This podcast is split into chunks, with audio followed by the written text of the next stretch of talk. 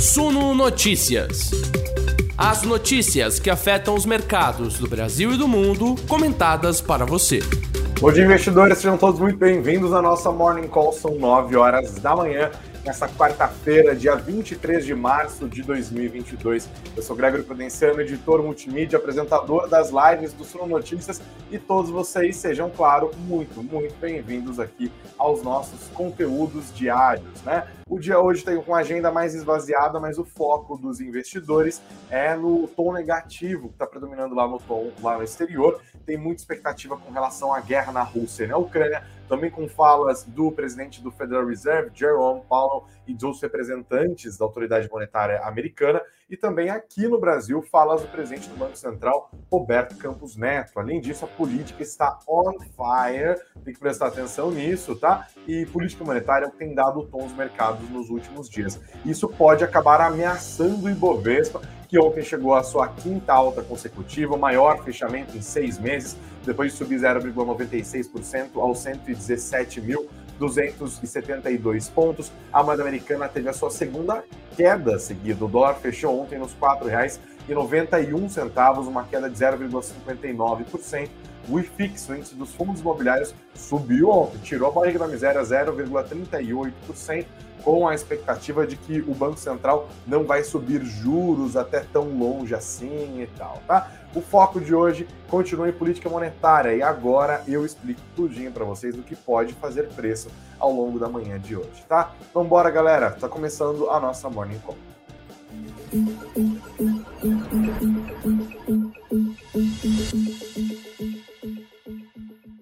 Hoje, o tom até o momento nos negócios é mais negativo do que positivo. Os investidores estão atentos a desdobramentos da guerra entre a Rússia e a Ucrânia. Isso sempre é um problema, porque os bancos centrais estão preocupados com a pressão inflacionária advinda disso. Né? Lembrando que os preços das commodities continuam subindo. Ontem, os preços do petróleo tiveram pequenas quedas ali, mas nada que seja suficiente para tirar a pressão inflacionária os barris ainda continuam ali na casa dos 110 dólares, tá bom? É, ontem houve sinalizações importantes de uma política monetária ainda mais agressiva pelo Federal Reserve. O presidente do Federal Reserve, Jerome Powell, falou que não descarta a possibilidade de um aumento ainda maior, né?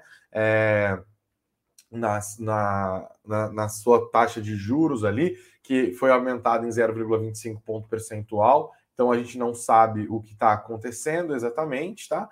É, e para onde a política monetária vai. Ontem houve algumas sinalizações importantes do Federal Reserve. Eles anunciaram na semana passada, na quarta-feira, uma semana hoje, portanto, a elevação da sua taxa básica de juros em 0,25 ponto percentual. Ela estava entre 0 e 0,25, agora está entre 0,25 e 0,50 ponto percentual, no mesmo dia em que o nosso Banco Central elevou os seus juros básicos ali de 10,75 para 11,75 e já contratou mais uma alta de um ponto percentual é, em 1%.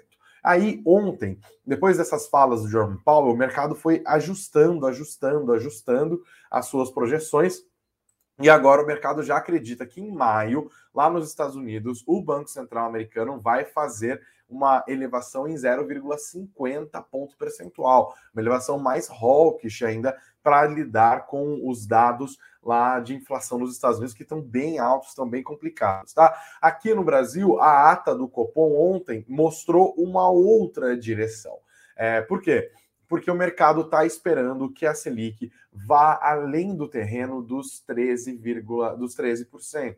E ontem a ata do Copom sinalizou que, dado o cenário atual, considerando uma, um preço ali de petróleo entre 100 dólares e 120 dólares, o Banco Central poder elevar a nossa Selic até 12,75% né, na reunião de maio, que isso já seria suficiente para fazer convergir as expectativas inflacionárias para a meta no horizonte relevante, que é o economês, para dizer 2023. Tá? O centro da meta do Banco Central para o ano que vem é de 3,25% no IPCA, e aí tem aquela banda de variação de 1,5 ponto para mais e para menos. Tá? Nesse ano o mercado já está dando como mesa morta, né? porque as projeções já estão se aproximando dos 7%. Lembrando que o teto da meta para o Banco, do Banco Central para esse ano, em termos de inflação, é 3,5%, ou seja, está ficando bem distante. Então, de olho nessa dinâmica inflacionária, nas notícias que vêm do exterior, nessa expectativa de que a guerra continue e tal, Tudo isso está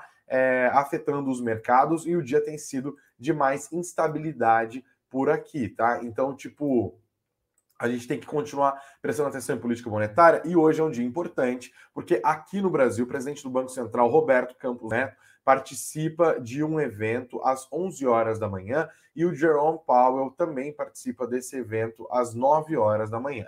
O Campos Neto vai participar de um evento promovido também pelo Tribunal de Contas da União em Brasília, tá? Então, Campos Neto agora às 9 horas da manhã, Campos Neto às 11 da manhã e Jerome Powell também. Então, agora às 9, os dois, e depois às 11, dobradinha mais uma vez, Campos Neto, tá? Depois também Está marcado para começar agora às 9 horas da manhã. A diretora do Banco Central, Fernanda Guardado, vai participar de videoconferência em evento que é uma parceria organizada entre os governos da Alemanha e do Brasil. Ela, o que ela faz, faz muito, muita diferença. Ela é diretora de política monetária, justamente, tá? Ainda nos Estados Unidos, tem discursos de presidentes do Fed, porque o Fed tem esses presidentes locais, né, dessas unidades locais, e o que eles falam é muito importante. Tem a Mary Daly, que está marcada para as 14 horas. É, ela é a presidente do Fed de São Francisco, na Califórnia, e o Fed de St. Louis, o seu presidente James Bullard. É, os dois votam nas decisões de política monetária dos Estados Unidos, devem discursar. O James Bullard está marcado para 16 horas, horário de Brasília. E o James Bullard é um cara que mexe muito com o mercado, tá? O mercado sempre presta atenção nele, justamente porque ele tem essa postura aqui um pouco mais é, hawkish. Ele defende com todas as letras uma alta de juros de 0,50 ponto percentual agora na reunião de março, tá? Isso está no radar dos investidores. Lembrando é, essa questão do Copom ontem, né, que o mercado ainda, ainda foi precificando, mercado apostando que a Selic vai para 13% e o Banco Central dizendo que está mais disposto a levar a 12,75%. Isso acabou ajudando as ações de empresas que sofrem em cenários de juros muito altos. Não à toa, quem liderou os ganhos ontem foram justamente empresas de varejo, construção e tecnologia, tá? Americanas ontem, por exemplo, acabou disparando. Vamos ver se haverá um movimento de continuidade, tá bom? Perfeito? Continuem aqui com a gente, ó. O, o Coelho Branco informa agora que o YouTube está com problema. Então, de fato, é, algumas pessoas estão conseguindo, outras não estão conseguindo, né? que coisa complicada aqui. Por exemplo, agora eu vejo que, para mim, quando eu acesso o link onde está sendo transmitido, está aparecendo, mas a audiência está pela metade, o título, olha, hora aparece, hora não aparece, a audiência, hora aparece, hora não aparece. Aparentemente é um problema mesmo, galera, do, do Google, né? YouTube problem. Deixa eu dar um Google aqui, ó. No Down Detector. É, deixa eu ver o que acontece aqui. Peraí, peraí, peraí. Tem que fazer verificação para provar que eu não sou robô. Ninguém merece, né? É, ó, a gente está tendo um problema com o YouTube aqui agora. Deixa eu, eu vou até mostrar para vocês aqui, ó. E ver se eu, deixa eu ver se eu consigo colocar na tela, né? Porque tem isso aqui.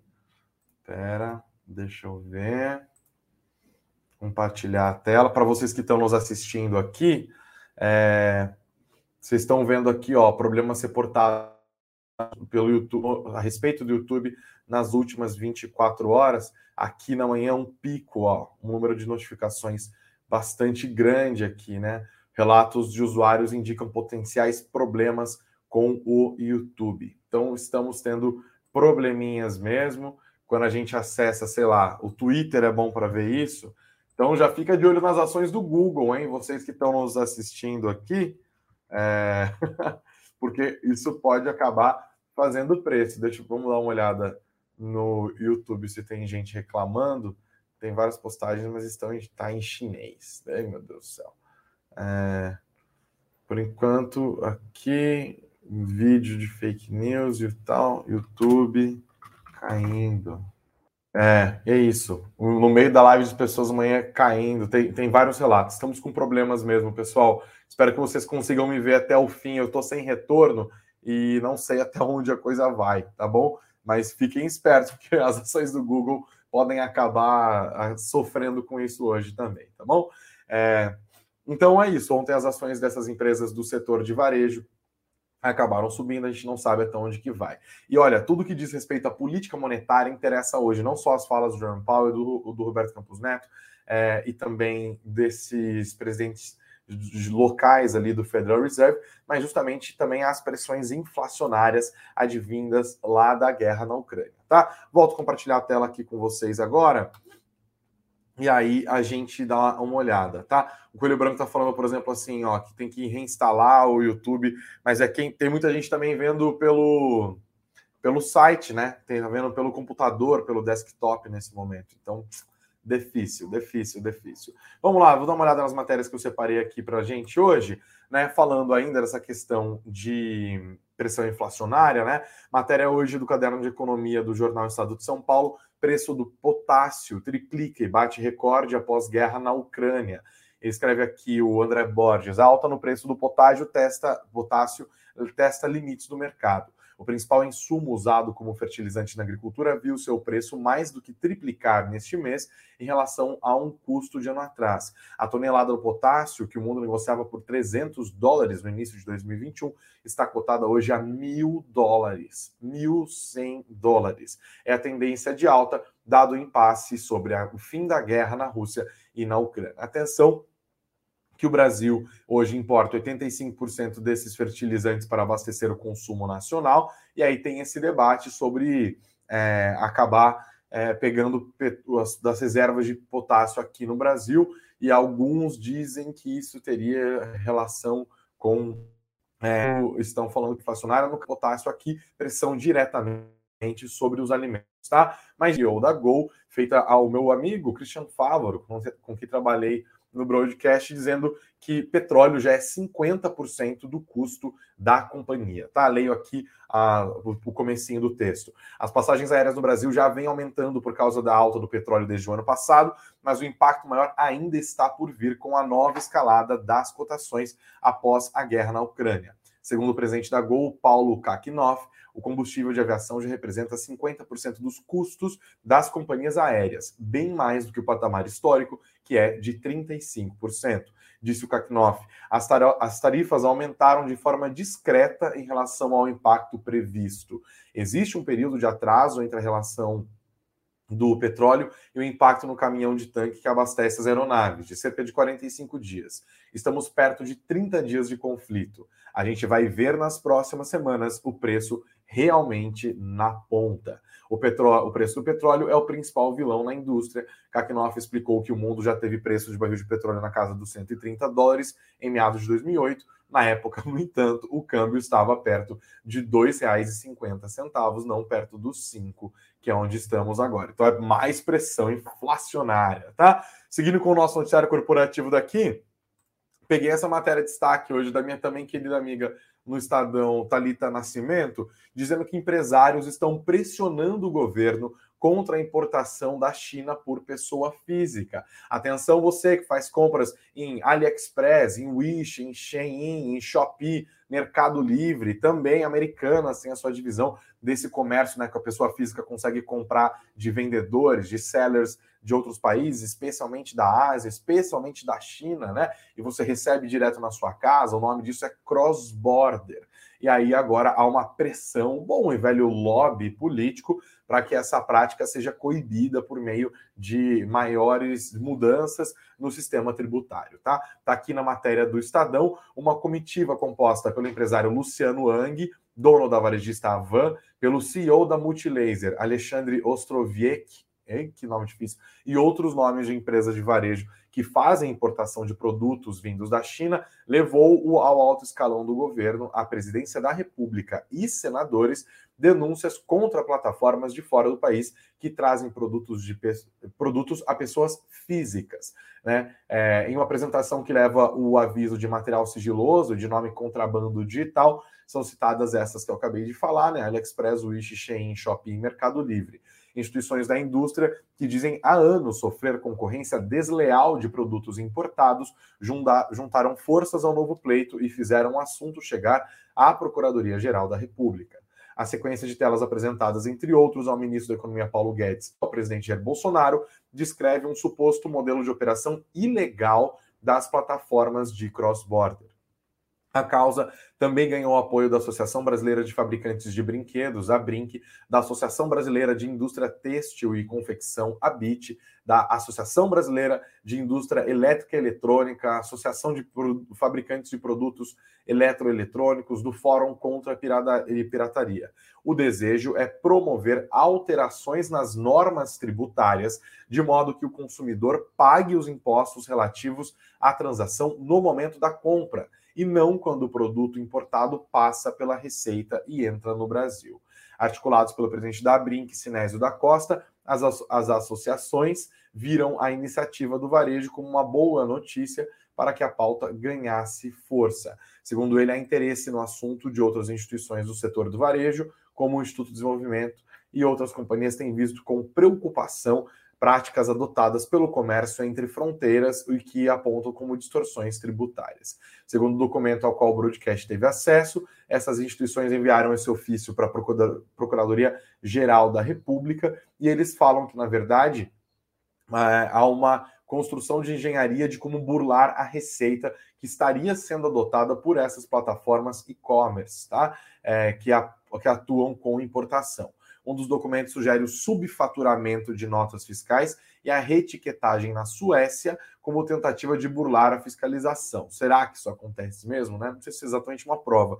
O grupo alega que apenas 2% dos 500 mil pacotes que chegam na fiscalização alfandegária são de fato checados, tá? Isso é importante porque o comércio cross-border tem uma crescente aqui no Brasil e porque boa parte dessas empresas não são empresas. É aqui que são de fato que estão atuando no Brasil. Essas empresas brasileiras estão sofrendo muita concorrência das empresas de fora. Só que assim, rola um preconceito ali também, porque muitas dessas empresas de fora são empresas chinesas. Vamos ser honestos, vamos falar o português real, né? Empresas como a AliExpress, que pertence ao grupo Alibaba, empresas como a Shopee, que é de Singapura, a Wish, que também é chinesa, a Shein, que também é chinesa, mas outras plataformas que também fazem é, comércio cross-border no Brasil e que são estrangeiras, mas estão muito tempo aqui no Brasil atuando, são bem reconhecidas, como é o caso da Americanas, por exemplo. Americanas tem o seu Americanas Mundo, né? Empresa brasileiríssima que investiu em comércio cross-border. Nós temos comércio cross-border também em Amazon, né? Que não, não entra aqui na dica, né? Não entra aqui nessa, nessa relação, mas é uma empresa americana, só uma das maiores do planeta.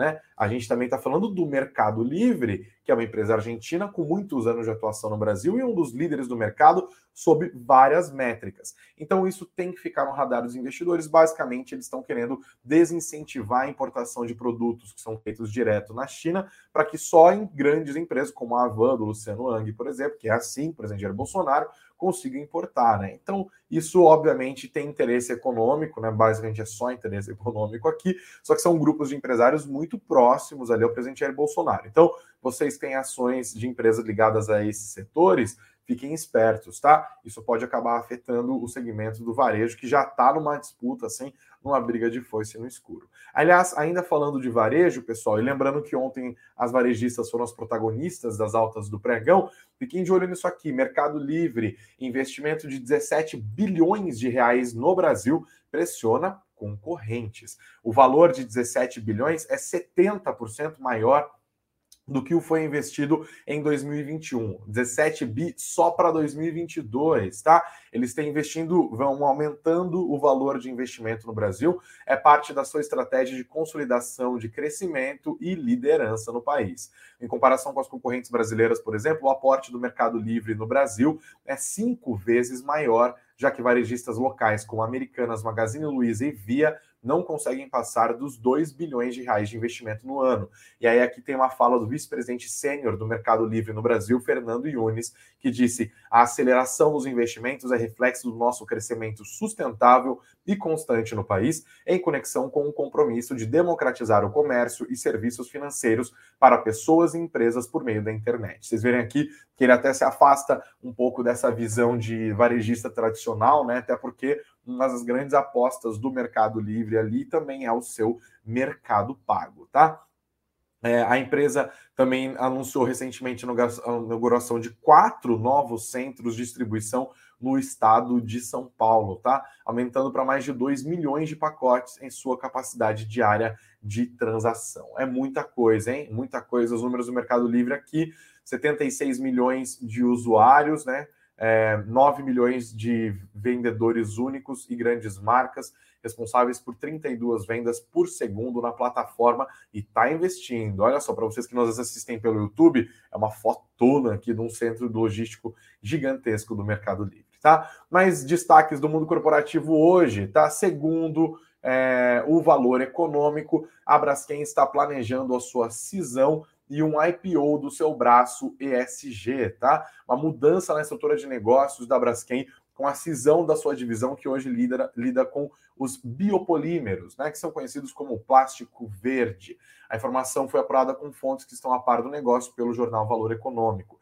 Este braço da Braskem é avaliado em cerca de 2 bilhões de dólares e atualmente a companhia busca investidores estra estratégicos. O CIT já foi contatado como possível assessor para que seja levantado o capital. A intenção da Braskem ainda controlada pela Novo Honor, né, Enzo Debrecht, é de levantar uma cifra de 500 milhões de dólares. Contudo, os meios para que isso ocorra ainda não foram definidos. A estimativa é de que nos próximos dois ou três meses a petroquímica tenha a definição de qual operação deverá ser feita para que o capital possa ser levantado. Atenção às ações hoje da Braskem, tá? Mais destaques: diretor de relações com investidores da Minerva vai pagar 408 mil reais em acordo com a Comissão de Valores Mobiliários. Eles afirmaram na terça-feira que aceitaram a proposta de acordo feita pelo diretor de relação com investidores da Minerva, Edson Ticle, para encerrar um processo administrativo. Parcela única, faz o Pix aí, Ticle,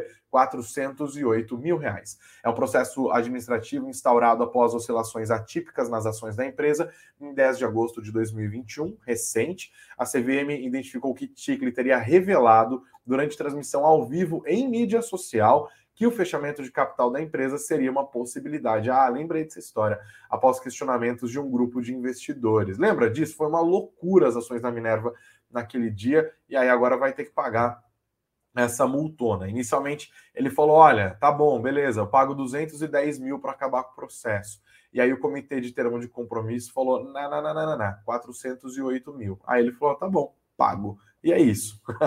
É difícil, hein? Tem que tomar cuidado com o que fala. Ao vivo, então, é meu dilema todos os dias aqui, não saber exatamente o que, que eu falo aqui. Será seguro, tá? Galera, mais números aqui. Agora a gente vai falar um pouco da Vibra, tá? A Vibra registrou lucro, lucro líquido de 1 bilhão de reais no quarto trimestre de 2021, uma queda de 67,4% na comparação anual. No acumulado de 2021, o lucro líquido da Vibra foi de 2 bilhões e meio de reais, uma queda de 36,1% na comparação com 2020. A Vibra destacou que o lucro líquido teria apresentado expansão de 35% se fosse excluído o efeito da contribuição positiva da primeira remensuração de passivos decorrentes nas mudanças dos planos de saúde, né? É a herança ali de empresa estatal. Tá? Atenção às ações da Vibra, o, o, o balanço foi divulgado na noite de ontem. A TIM anunciou que vai distribuir 195 milhões de reais em JCP aos seus acionistas. Tá? Ah, o comunicado foi feito ontem na noite do dia 22. Os proventos vão ser pagos no dia 27 de abril. O valor por ação é de cerca de 8 centavos, tá bom? É, apenas investidores com posição comprada em TIM Brasil até o pregão do dia 28 de março vão ter o direito de receber, tá? É, positivo, temos a divulgação do balanço positivo na noite de ontem também. Lucro sobe quase quatro vezes no quarto trimestre de 2021 para 41,8 milhões de reais, tá? Um número bom, um número bom aqui em relação ao ano passado. O lucro líquido sem critério de recorrência ficou em 41,8, mas nesse caso há um recuo de 72,1 no ano a ano. A explicação da positivo. É, diferença se dá com os impactos positivos no quarto trimestre de 2020, quando havia créditos tributários de litígios referentes à inconstitucionalidade da exclusão do ICMS na base de cálculo do PIS/COFINS e liquidação de processos administrativos em disputas relativas. Então eles falaram, olha, os números de do, quarto trimestre de 2020 é que ficaram muito melhores por questões específicas que não são operacionais, tá bom? Vamos ver agora como que o mercado reage pós 3 é um dos focos do dia, tá? Mais destaques de hoje, VEG anunciou o pagamento de 154,2 milhões de reais em JCP.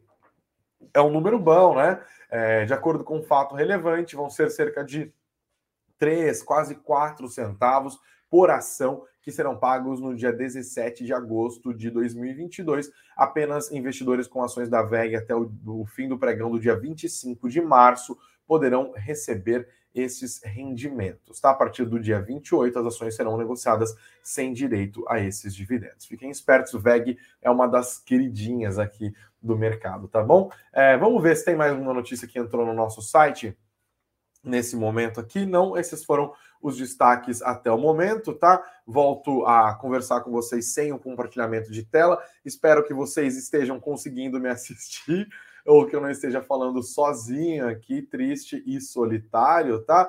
Fiquem de olho nas falas do Campus Neto que já estão entrando, já podem botar pressão no mercado aqui. Até o momento o dólar à vista está operando negativo, tá? Vamos ficar de, com um foco nisso aqui também é, e falar, olhar para os juros, especialmente para as empresas que a gente citou agora, como por exemplo empresas de varejo, tecnologia, construção, shopping centers e tal, que são empresas mais sensíveis à curva de juros futuros, porque a curva de juros deve andar conforme falas do Campos Neto, da Vanessa Guardado e também dos dirigentes do Federal Reserve lá nos Estados Unidos. Tá? Basicamente é isso, nós não temos nenhum driver de macroeconomia como um indicador, tá? A macroeconomia ainda é o fato de hoje, tá bom? Bom dia a todos para vocês. E eu, infelizmente tivemos de fato problemas. Eu estou vendo os comentários aqui. Espero que isso consiga entrar depois, mas aparentemente estamos com um problemão mesmo aqui. Eita, rapaz, resolve isso, Google. Pelo amor de Deus, hein? Pelo amor de Deus. Obrigado, pessoal, pela audiência de vocês e vamos que vamos. Às 19 horas estaremos de volta, hein? Juntinhos. Espero que com a transmissão estabilizada. Até mais. Bom dia para todos vocês. Bons negócios.